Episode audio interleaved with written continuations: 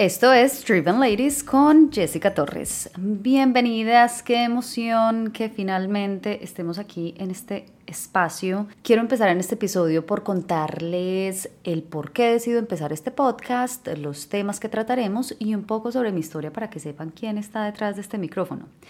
Empiezo por contarles que quise crear este espacio para contar historias de mujeres emprendedoras, mujeres que están haciendo algo, mujeres motivadas por salir adelante y, ¿por qué no?, mujeres vulnerables también. A mi alrededor tengo muchas de estas mujeres muy echadas para adelante que están haciendo cosas increíbles y quise crear este espacio para traerlas y que tú que me estás escuchando puedas salir de este espacio habiendo aprendido algo, aunque sea chiquito.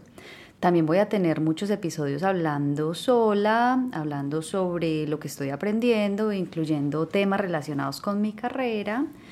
Les contaré también sobre mi boda, que es en cinco días. No sé cómo carajos se me ocurrió lanzar este podcast a cinco días de de mi boda. Bueno, voy a lanzarlo el sábado, en este momento es domingo, estoy grabando este podcast el domingo, cinco días antes de mi boda. El martes voy a estar como a tres días, no sé cómo se me ocurrió esto, pero bueno, eh, les contaré también sobre una de mis pasiones que es la creación de contenido. Ya llevo algunos años en todo este cuento. La verdad es que estos últimos meses han sido bien fuertes desde que nos mudamos para de New York a Dallas, que es un cambio gigante para las personas que han vivido o pues han venido de visita a Estados Unidos, saben que, o sea, mi punto de comparación entre estas dos ciudades. Em, también hemos estado planeando nuestra boda este último año y aparte me cambio de trabajo y este nuevo trabajo ha sido un súper reto. Poco a poco les iré contando o sea, literal, yo creo que casi me quedo calva de todo el estrés que he tenido estos últimos meses con mi trabajo, bueno, y con todas estas cosas que les estoy contando. Pero como dicen por ahí, la tragedia después de un tiempo se vuelve comedia y en este momento ya me siento como más tranquilita, como más relajadita.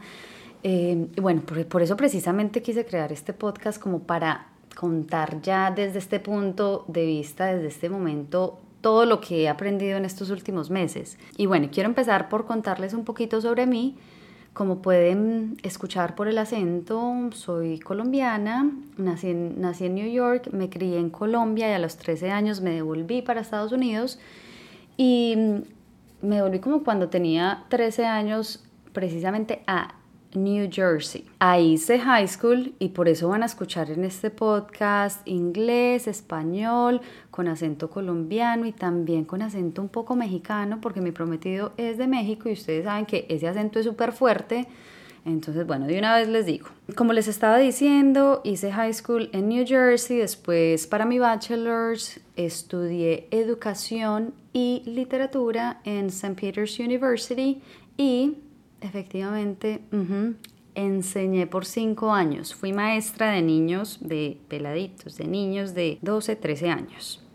Y esta experiencia fue súper intensa, pero también súper satisfactoria, súper gratificante, porque, o sea, ustedes no se imaginan que es que al final del año un niño o una niña lleguen con una cartica, te la den y te digan que cambiaste su forma de pensar o que cambiaste su vida. Ay, no, de verdad que tuve muchas buenas experiencias pero también tuve muchas malas, o sea, como que me sentí en un momento como que me estaba involucrando demasiado en los problemas de los niños, que eran bastantes, y, y ya, o sea, ya simplemente, o sea, sabía que esa etapa de mi vida iba a ser temporal, y mientras estaba trabajando en ser maestra, de literal como de 8 a 3, 4 de la tarde, empecé a tener part-times. Yo sabía que me encantaba la industria del entretenimiento, me encantaba la comunicación, entonces los fines de semana, bueno, esto fue antes actually de ser maestra, que empecé a hacer entrevistas literal en los conciertos de la zona,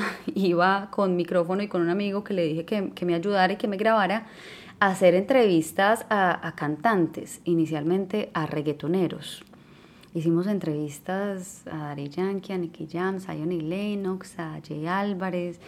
Aprendí muchísimo y después debido a eso empecé a trabajar con uno de mis primeros mentores que fue John en un programa que se llamaba Más Latinos y que lo pasaban por Azteca TV en New York, o sea, local, ni crean que era o sea, algo súper grande. Aquí sí que aprendí, o sea, aprendí desde cómo hacer una entrevista de verdad hasta reportaje, hasta también segmentos de noticias, eh, aprendí muchísimo. Después de ahí empecé a trabajar con un estudio en Manhattan, en donde hacíamos creación de contenido más que todo. Y aquí tuve mi segundo mentor, que fue César, y aprendí muchísimo también aquí, desde cómo editar videos. Entrevistamos también a un montón de gente, incluyendo hasta John Leguizamo, Luis Fonsi, entrevistamos un, buen de gente. Y después de ahí, en todo ese proceso, bueno, también hicimos un segmento que se llama Latin Glam, que ahí entrevistábamos a mujeres también emprendedoras. Y en todo este proceso conocí a la CEO de una agencia de marketing. Ella me ofreció una posición como su asistente y yo acepté. Estuve unos meses siendo su asistente, mejor dicho, así como que cuando te quieres probar trabajé súper, o sea, trabajé durito en realidad, porque estaba trabajando como maestra, pero también trabajaba un buen de horas con ella, o sea, desde que si me pedía que le cambiara un tiquete, ay, me acuerdo las horas que pasaba en el teléfono con Avianca o con otras aerolíneas, pero en realidad me acuerdo más que todo con Avianca, para que me cambiaran un tiquete, o sea, bueno, como pues en realidad probé finura, me ofreció una posición full time en su agencia de marketing y ahí empecé a trabajar en la industria de marketing y advertising, en publicidad. Los clientes que manejábamos como que mi equipo eran Pepsi y Weight Watchers. Estos fueron los inicios en realidad de mi carrera en marketing. Aprendí muchísimo, tenía muy buenas mentoras, pero me di cuenta que para crecer en esta industria no iba a ser suficiente trabajar duro sabía que tenía que hacer algo que me diferenciara del resto de personas porque había mucha competencia. Entonces decidí hacer una maestría en NYU. Me acuerdo me acuerdo cuando me aceptaron después de todo el esfuerzo que puse para aplicar. Y me acuerdo cuando me aceptaron, o sea, me puse a llorar, no de la felicidad, no, del estrés de ver lo costosa que, que era esa maestría. Pero bueno, entré a hacer la maestría y voy a hacer en el futuro un capítulo sobre esta experiencia porque han habido algunas niñas que me han escrito preguntándome sobre cómo entré a hacer la maestría en NYU, si vale la pena y más que todo niñas como que pues viven en Latinoamérica. Entonces, y esto fue por un videito que hice hace mucho tiempo en YouTube pero sí, en el futuro haré un episodio sobre toda esta experiencia. Y en realidad lo que más vale son las conexiones que uno haga en, esos dos años. O sea, para mí la maestría fueron dos años y las conexiones que hagas, lo que te esfuerces por, por mantener y crear tus conexiones, eso es en realidad lo que más vale, muchísimo más de lo que aprendas. Y, y, esto era siempre algo que escuchaba, pero ya después de hacer, de pasar por esa experiencia, pues sí me doy cuenta que es verdad. Y bueno, después de la maestría volví a la agencia donde estaba trabajando inicialmente, pero me di cuenta que en ese momento no habían oportunidades de crecimiento, entonces me puse a aplicar a diferentes trabajos y así llegué a la posición en la que estoy actualmente, que es Account Supervisor para otra agencia de marketing. Y en este momento estamos manejando una campaña nacional para McDonald's. O sea, la cantidad de trabajo que esto requiere. Lanzamos una campaña en febrero y no se imaginan, o sea, no, tengo de verdad algunas buenas historias que, como dije al principio, después de un tiempo la tragedia se vuelve comedia. Bueno, en el, en el momento, en febrero, cuando estábamos lanzando esa campaña, un mundo de tragedias. En este momento me río, pero, o sea, hasta las lloradas que pegué durante ese lanzamiento, ¿no? Y las embarradas que cometí, no, pero bueno, eso será para otro episodio.